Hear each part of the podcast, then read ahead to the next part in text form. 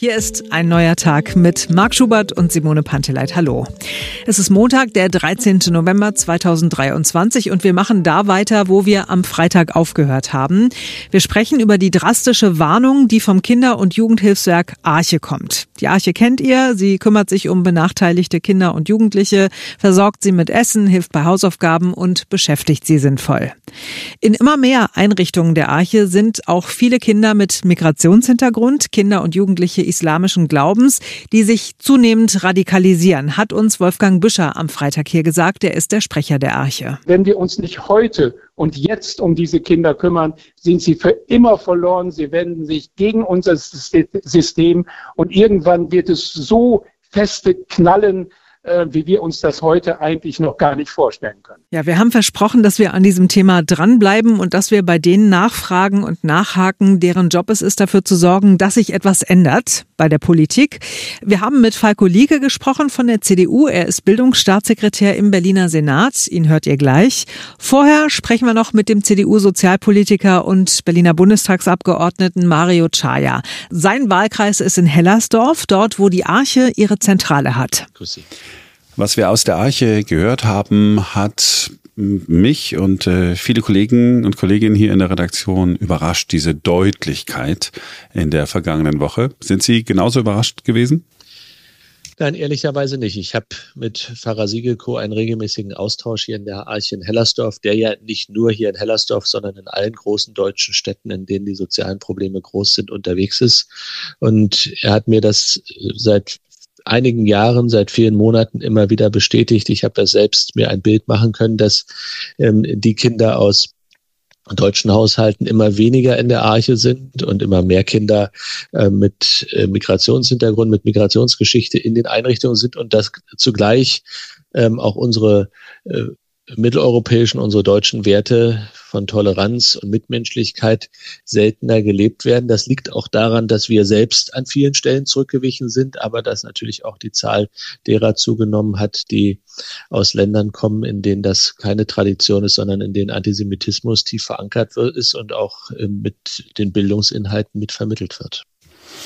Und dieses Problem, äh, hat er im Interview äh, mit uns gesagt, beobachtet er seit der Flüchtlingskrise ähm, 2015, wohlgemerkt. Ja. Und jetzt ist die Frage, haben wir ihn da hängen lassen? Haben Sie als Politiker ihn da hängen lassen?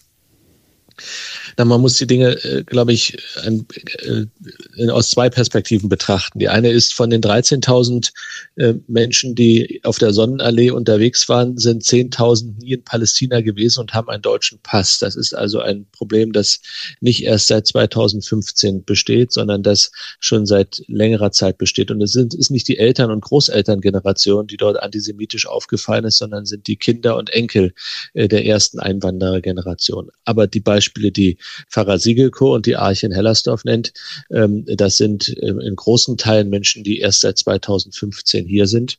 Und ja, die Politik hat ähm, allzu lange eine falsch verstandene Toleranz gezeigt. Wir haben unsere eigenen Werte und unsere eigenen Positionen nicht klar zum Ausdruck gebracht, dass Antisemitismus in unserem Land keinen Platz hat und dass das Anerkenntnis des Staates Israel für uns ähm, zur DNA unseres Landes, zu unserer Staatsräson gehört, das müssen wir klarer zum Ausdruck bringen und wir müssen auch die Strafen deutlich erhöhen ähm, bei antisemitischen Vorfällen, beispielsweise, dass im Aufenthaltsgesetz regelhaft geregelt ist, dass es zur Ausweisung kommt bei antisemitischen Straftaten und dass Doppelpassler ihren Pass verlieren.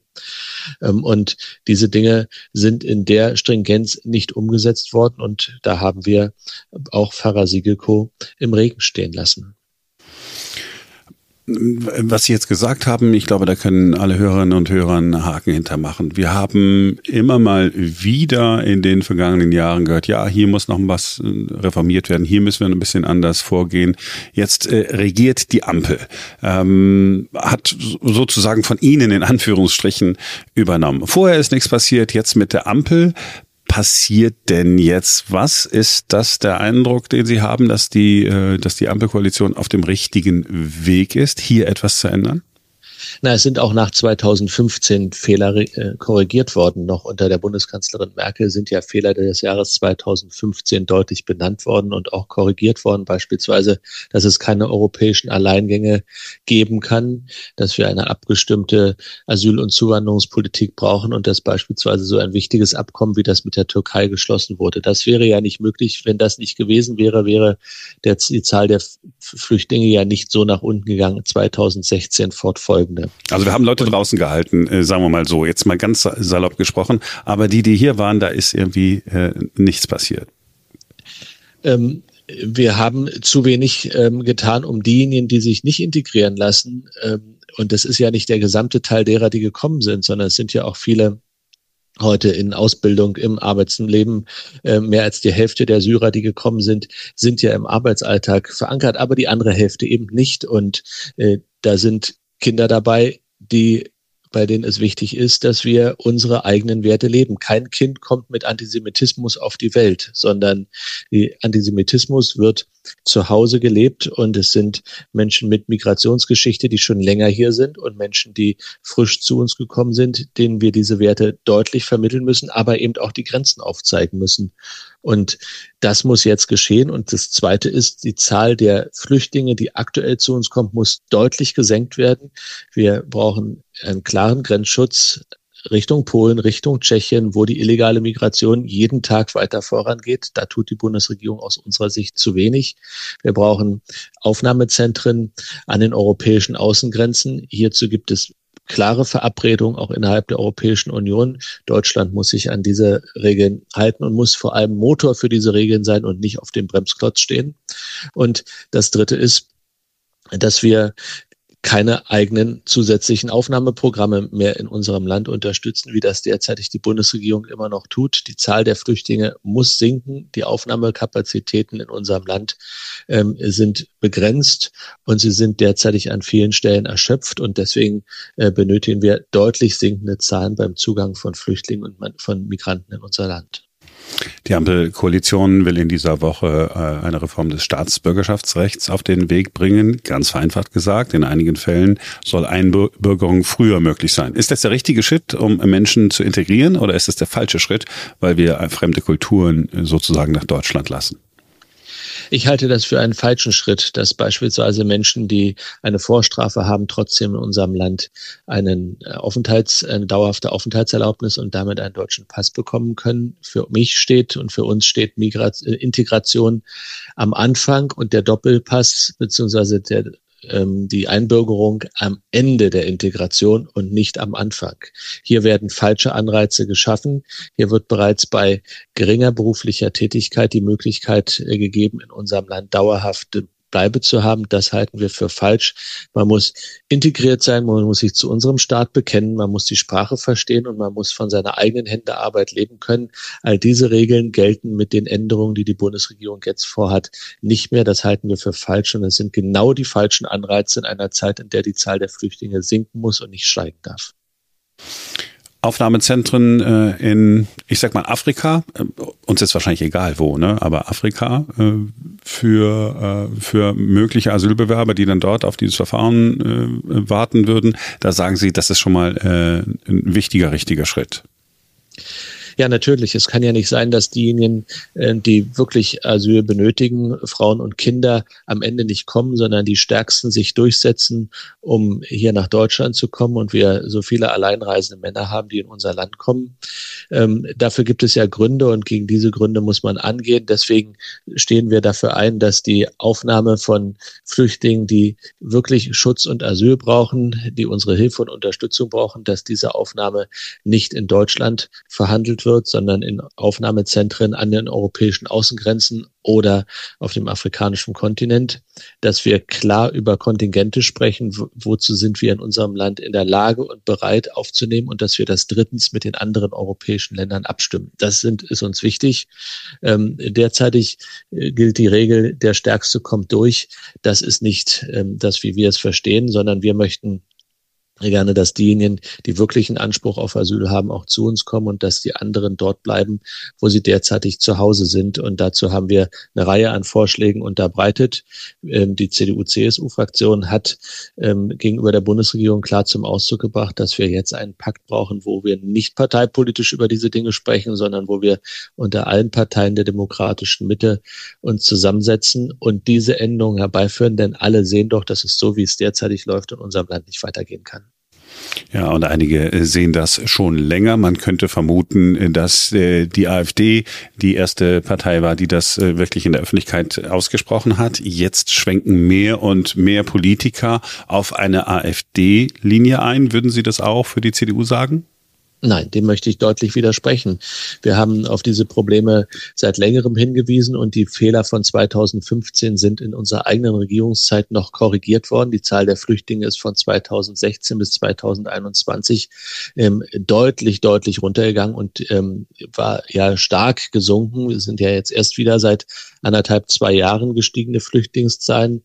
Ich kann das nun in Berlin aus eigener Anschauung und früherer Verantwortung gut nachvollziehen. Und es war nicht die AfD, die auf die Themen hingewiesen hat, sondern es waren die äh, politischen Kräfte aus der Mitte, die darauf hingewiesen haben.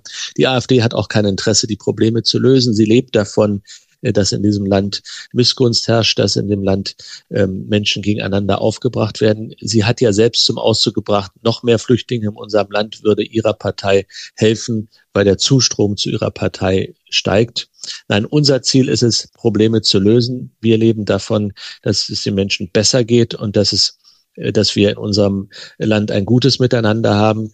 Ähm, dann haben auch die Parteien der Mitte Erfolg und können Verantwortung übernehmen. Die Parteien an den Rändern, insbesondere die AfD, leben von den Problemen in unserem Land und möchten nicht, dass es dem Land besser geht. Sie haben es fast äh, erwartet, dass ich nach Dänemark frage. Ich habe äh, vor zwei Wochen, äh, glaube ich, war es mit Martin Hickel, Bezirksbürgermeister von Neukölln, gesprochen und auch danach gefragt, ob nicht äh, so ein dänisches Modell, nämlich ganze Ghettos, ich sag's mal ganz erlaubt, abzureißen und Menschen umzusiedeln, auch ein Modell für Berlin, möglicherweise für Neukölln wäre. Und er hat gesagt, wir müssen darüber diskutieren, wie Politiker das dann äh, gerne sagen. Habe ich gesagt, aber wären Sie dafür, ja oder nein? Er hat gesagt, ja, diskutieren muss nicht alles falsch sein. Was sagen Sie denn zu dem dänischen Modell? Einen knallharten Kurs, möglichst viele Menschen draußen halten und die, die schon irgendwo in irgendwelchen Ghettos sind, zwangsumsiedeln. die, Sie nehmen jetzt ein, Sie überspitzen jetzt einige Themen aus Dänemark, denn in ja. Dänemark gibt es natürlich ein paar ganz äh, erfolgreiche Modelle, übrigens umgesetzt von Sozialdemokraten, mhm. in dem klar ist, dass Menschen, die in das Land gekommen sind, ähm, für eine gewisse Zeit in den Gemeinschaftsunterkünften sind und danach ähm, kein Bargeld mehr bekommen, sondern danach ein Dach über dem Kopf und Verpflegung, aber keine Geldleistung, keine Geldleistung. Das ist etwas, das wir auch für unser Land vorschlagen. Das zweite ist, dass die Integration, die Integration immer genau abgefragt wird, dass die Arbeitsmarktintegration sehr gut stattfindet. Und das Dritte ist, dass sie eine sehr stringente Politik haben, Menschen außerhalb des Landes zu lassen und erst, wenn sie integrationsfähig sind und in den Arbeitsmarkt integriert werden können, ins Land hineinholen. Und am dänischen Modell gibt es viele ähm, vorteilhafte Dinge. Wir haben viele Dinge davon vorgeschlagen, sie jetzt umzusetzen. Sie sind im politischen Raum ähm, auf der Agenda und ähm, der Bürgermeister aus Neukölln ähm, sollte mutiger sein, die Dinge ähm, auch in der SPD mit umzusetzen. Hm. Aber wir haben, wir können auf die Sozialdemokratie äh, setzen, wenn wir nach Dänemark gucken, so habe ich sie äh, jetzt. Die, die dänischen Sozialdemokraten haben gezeigt, wie man mit einer sehr stringenten äh, Asyl- und Migrationspolitik den sozialen Zusammenhalt im Land stärken kann und die politischen Ränder schwächer macht. Das ist ähm, die Aufgabe der Demokraten, der politischen Mitte, sich unterzuhaken und diese Aufgaben zu lösen, nicht nur darüber zu sprechen, sondern sie zu lösen. Die Lösungsvorschläge liegen ja auf dem Tisch.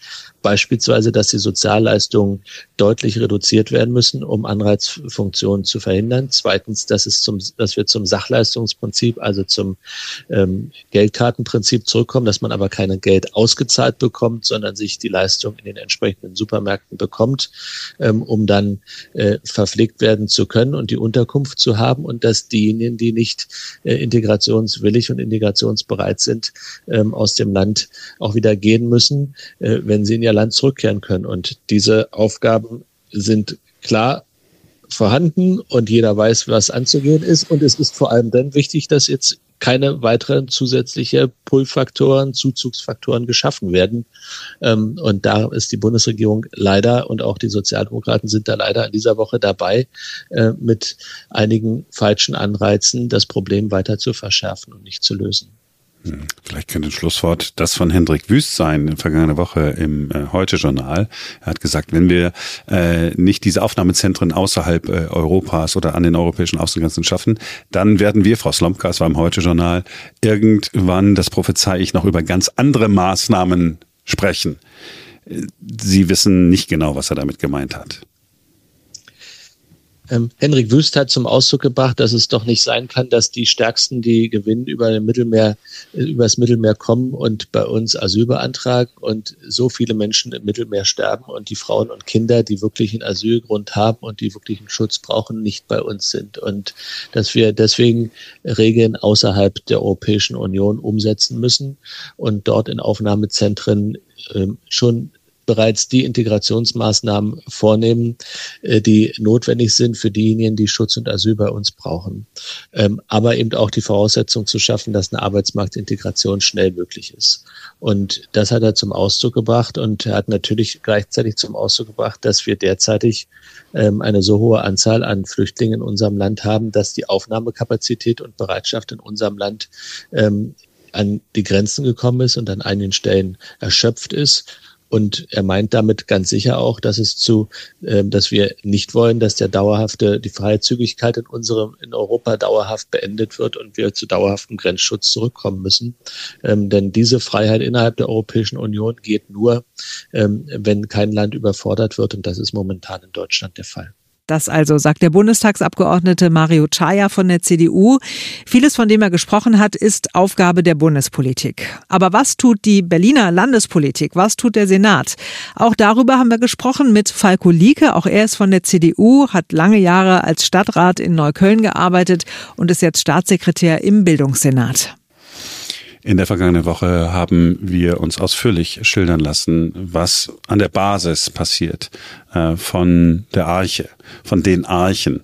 Ähm, und ich muss ganz ehrlich sagen, ich war ein bisschen überrascht mit welch drastischen äh, Schilderungen wir da konfrontiert worden sind. Sind Sie auch so überrascht? Äh, in der Tat bin ich nicht nur überrascht, sondern auch erschrocken. Das bin ich bisher von der Arche in dieser Deutlichkeit auch nicht gewohnt. Ich finde es gut, dass auch mal Klartext gesprochen wird, denn nur so äh, kommt das auch in der Politik an. Ich kenne die Arche seit vielen Jahren, unterstütze den Verein auch mit einem ehrenamtlichen Projekt Berlin zeigt Herz immer mal wieder. Aber das, was da jetzt formuliert wird, äh, muss aufrütteln. Und das ist auch nicht nur bei mir, sondern auch mein, bei meinen Kolleginnen und Kollegen angekommen. Wenn es angekommen ist und Sie aufgerüttelt äh, sind, ist natürlich jetzt meine Frage, was machen Sie? Ja, also ganz konkret, wir haben ja im äh, gesamten Kontext jetzt auch des Nahostkonflikts eine ganze Menge äh, auch auf die Schiene gebracht, für die Schulen beispielsweise, auch für die Jugendfreizeiteinrichtungen äh, im Wege des Jugendgewaltgipfels. Da passiert jetzt also eine Menge. Das hat natürlich auch ein bisschen Anlaufzeit. In den Schulen läuft schon ganz viel, aber äh, gerade auch mit Blick auf die Ärmsten in unserer Gesellschaft, auch äh, bezogen auf die Kinder und Jugendlichen, nicht nur in Marzahn-Hellersdorf, sondern auch darüber hinaus, äh, wird es jetzt in Kürze auch Kontakt geben oder Gespräche mit der Arche, wie wir da auch als Berliner Senat unterstützen. Wir sind jetzt seit einem halben Jahr in der Verantwortung und ich finde, dass die einen hervorragenden äh, Job machen, sich unglaublich engagiert einsetzen und das muss unterstützt werden, auch vom Berliner Senat. So, das ist die äh, Unterstützung, moralisch, möglicherweise ein bisschen finanziell, denn da habe ich rausgehört, gibt's Projekte. Der Eindruck, den ich hatte nach dem äh, Gespräch ist, dass alles das, was wir so an Integrationsbemühungen, an Bildungsversuchen unternommen haben, komplett, komplett gescheitert ist und äh, wie der Sprecher äh, der Arche im Interview mit mir gesagt hat, das wissen wir alles schon, beobachten wir seit 2015 und es tut sich nichts. Ja, das ist in der Tat so. Das ist auch mein Gefühl. Ich war ja lange Jahre als Bezirksstadtrat in Neukölln auch immer der äh, einsame Rufer im Walde quasi. Äh, jetzt passiert tatsächlich eine ganze Menge und Äh, das, was versäumt wurde in den letzten Jahren, lässt sich auch von heute auf morgen nicht aufholen. Was mich besonders erschreckt, ist, dass Kinder aus Atlanten äh, beispielsweise Israel ausradieren oder durchstreichen, wirklich sehr krasse Äußerungen äh, von sich geben gegenüber Lehrkräften. Äh, es herrscht ein Klima der hohen Emotionalität und teilweise auch Gewalt an Berliner Schulen. Das sind alles Entwicklungen, die sind nicht von heute auf morgen vom Himmel gefallen, sondern das hat sich, ähm, ja, das, das ist so geworden quasi, was es nicht besser macht. Und der Antisemitismus in einigen Familien, der dann auf die Kinder übertragen wird, ist schon wirklich erschreckend und da können wir nicht weiter zusehen und das nicht nur mit Lippenbekenntnissen oder netten Sonntagsreden, sondern mit sehr konkreter Unterstützung vor Ort und da gehört auch die Arche zu. Nicht mit Lippenbekenntnissen, konkreter Unterstützung vor Ort. Wie, wie sieht die aus? Also sagen wir, wir stellen fest, da gibt es eine, äh, eine Familie. Ähm, durch das Kind erfährt man, ah, okay, äh, antisemitische Äußerungen in der Familie. Wie sieht dann Unterstützung aus? Müssen die Leute nicht ausgewiesen werden? Naja, das funktioniert ja so in dieser Form nicht. Wir können ja nicht alle äh, rausschmeißen, zumindest, äh, zumal auch ganz viele eben auch die deutsche Staatsbürgerschaft haben. Also so funktioniert es nicht. Das wäre zu einfach, das wäre auch AfD-Sprech. Ähm, sicherlich diejenigen, die hier einen Duldungsstatus haben und die sich so kritisch äußern, da ist die Ausländerbehörde gefragt und da muss es auch Konsequenzen dann geben in der Folge. Also sprich, geprüft werden, ob tatsächlich eine Ausweisung äh, möglich ist. Aber Grundschulkinder, die sich entsprechend äußern, ähm, die können wir ja nicht abschieben. So, was ist konkret zu tun? Ich finde, sofern sowas in Schule auftaucht oder auch in jungen Freizeiteinrichtungen, muss es auf der einen Seite pädagogisch bearbeitet werden, auf der anderen Seite äh, sind auch die Elternhäuser da in der Verantwortung und die Elternhäuser, die kommunizieren das ja mitunter über ähm, Al Jazeera oder über Medien aus den Heimatländern, aus Gaza oder anderswo. Übrigens auch über die sozialen Medien, äh, was TikTok und YouTube angeht. Also die Kinder informieren sich ja nicht mehr über die Abendschau oder die Tagesthemen, sondern über solche Medien, wo unglaublich viel Hass geschürt wird. Ich denke nur an ähm, Arafat Abu Shaka und auch Pierre Vogel, die sich da regelmäßig antisemitisch äußern. Ich denke, dass es auch eine aufsuchende Arbeit zu Hause geben muss, um den Eltern auch zu beizubringen, wie unser Wertesystem funktioniert. Und das braucht viel Ressourcen und viel Engagement. Aber ich finde, das ist jetzt dringend notwendig, also notwendiger denn je, damit wir da eine Intervention hinbekommen, weil einfach so laufen lassen können wir es eben auch nicht. Wo Sie sagen, äh, nicht laufen lassen können, können wir es uns eigentlich leisten, dass wir weiter Menschen ins Land lassen? Äh, für mich ein klares Nein. Ähm, wir brauchen eine Zuzugssteuerung. Wir müssen auch schauen, wer kommt zu uns. Der in Teilen Antisemitismus, der hier jetzt so krass zutage tritt, ist ein importiertes Problem über viele Jahre hinweg. Und äh, ja, wir haben es auch versäumt. Also wir Politik hat meine Partei sicherlich auch einen Anteil dran, ohne das äh, schön zu reden. Nur der Blick nach vorne ist jetzt gefragt. Also ja, wir müssen sehr genau hinschauen, wer überhaupt reinkommt. Da ist die Bundesregierung natürlich auch gefragt auf der einen Seite. Auf der anderen Seite sind viele junge Leute, also gerade im Bereich der unbegleiteten minderjährigen Flüchtlinge, ja nicht alles äh, Antisemiten. Viele sind eben hierher gekommen, die sich auch ein besseres Leben versprechen. Sie werden nicht gut abgeholt. Und da geben wir sehr viel Anstrengungen rein, unser Wertesystem zu erklären, die Gleichstellung von Mann und Frau beispielsweise, wie, wie unser Zusammenleben in einer freiheitlich-liberalen Gesellschaft funktioniert. Und äh, da brauchen wir tatsächlich auch eine Unterstützung äh, seitens der Bundesregierung. Das kostet unglaublich viel Geld, lohnt sich aber, wenn wir diese jungen Leute schnell in die deutsche Sprache bringen und natürlich in der Perspektive dann in Berufsbildung und in den Arbeitsmarkt ich glaube, dann haben wir äh, in großen Teilen auch eine gute Möglichkeit. Viele wollen auch unbedingt hier was machen und äh, sitzen gerade quasi nur rum und äh, haben nicht die Möglichkeit, sich einzubringen. Und das ist auch ein systemisches Problem, was wir derzeit haben.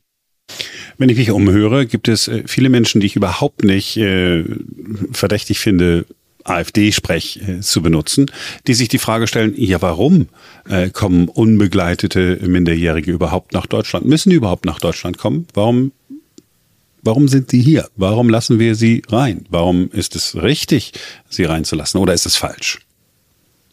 Also gerade bei äh, Jugendlichen, viele, die hier zu uns kommen, sind irgendwo zwischen 14 und 17. Die können sie nicht an der Grenze abweisen. Das lässt unser Rechtssystem nicht zu. Das ist auch richtig so.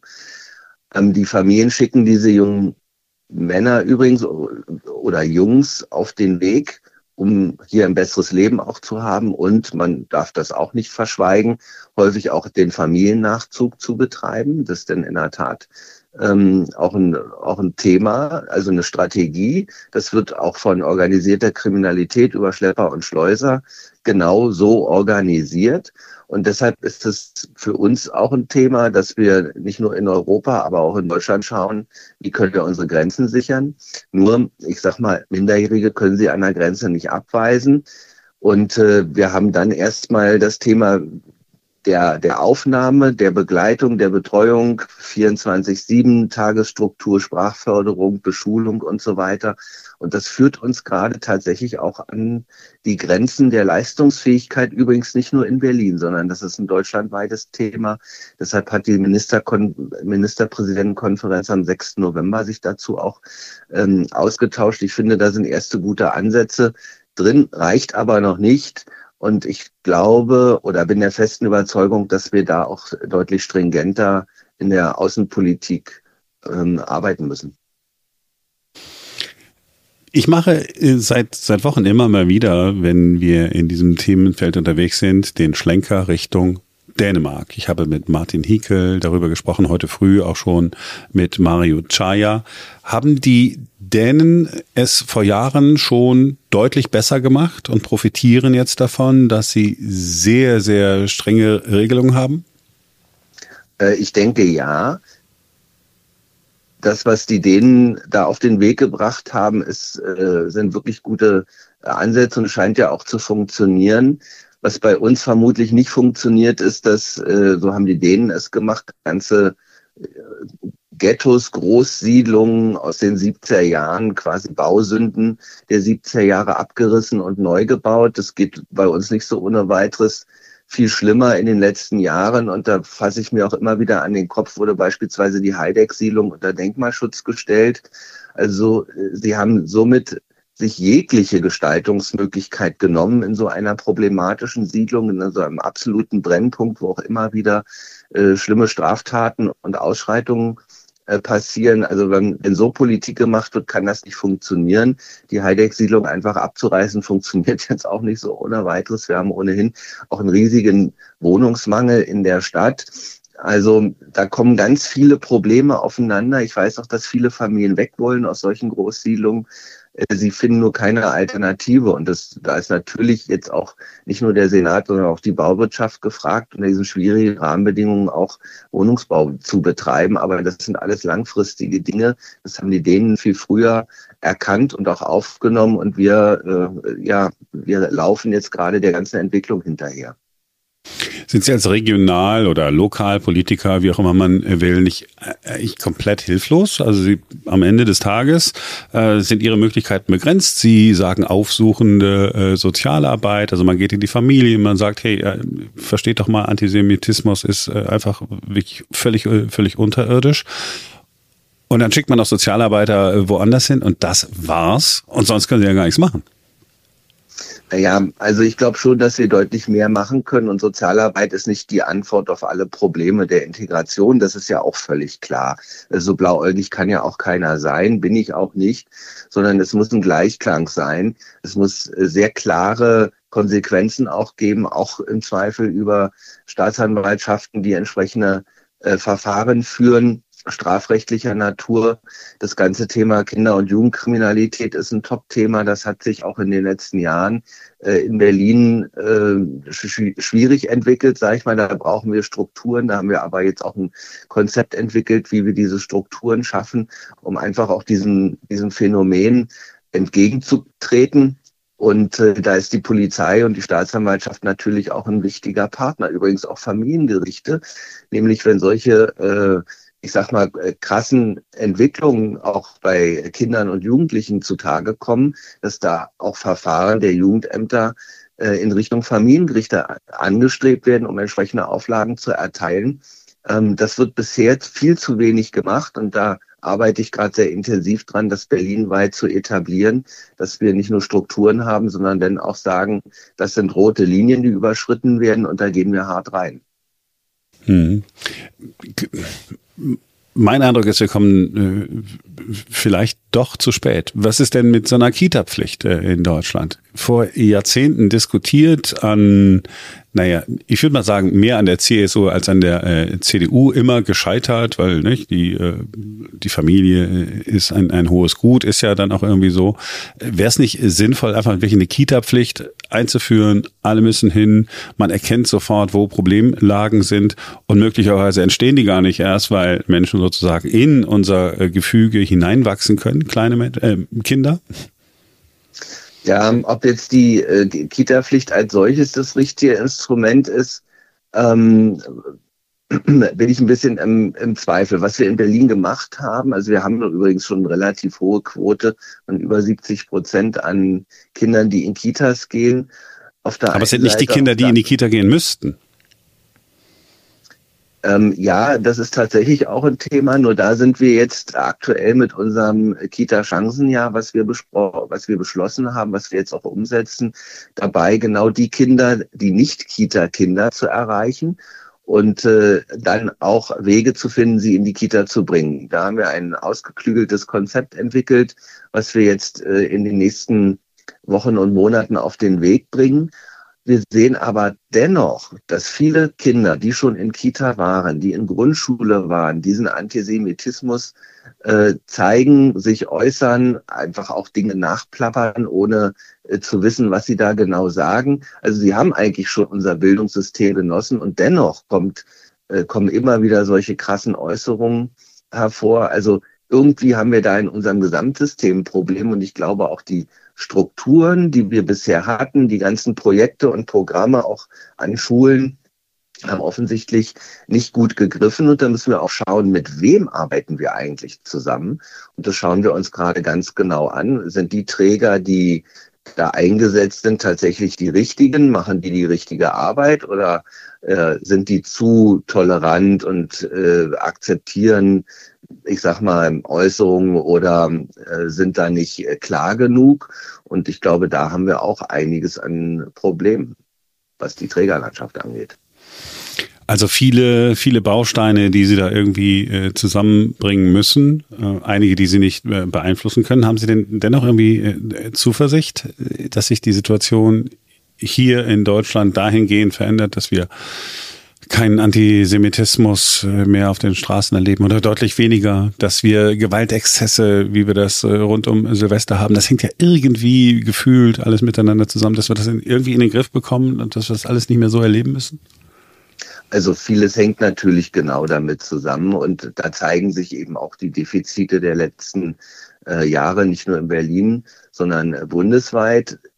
Ich bin aber, und das ist auch Aufgabe der Politik, nicht zu sagen, es ist alles äh, verloren, es ist alles Schutt und Asche und wir sind jetzt, wir, wir schreiten jetzt Richtung Untergang. Das kann ja nicht die Antwort sein, sondern die Antwort ist, wir müssen alles daran setzen und wir tun auch unglaublich viel, haben viel auf den Weg gebracht, was jetzt auch greifen muss, um die Situation zu verbessern. Man wird nicht jeden bekommen und auch nicht jeden überzeugen, das ist auch klar. Aber diejenigen, äh, die wir abholen können und die sich einfügen wollen in die Gesellschaft, brauchen die Unterstützung, also die ausreichende Hand.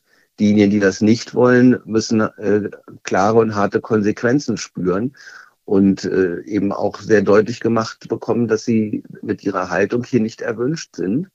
Das ist natürlich in der Praxis wahnsinnig schwierig, aber aufgeben halte ich nicht für die richtige Option, denn würde Politik versagen und die Menschen das Vertrauen auch in unser System verlieren. Und das kann ja nicht die Antwort sein. Also hilflos fühlen Sie sich nicht.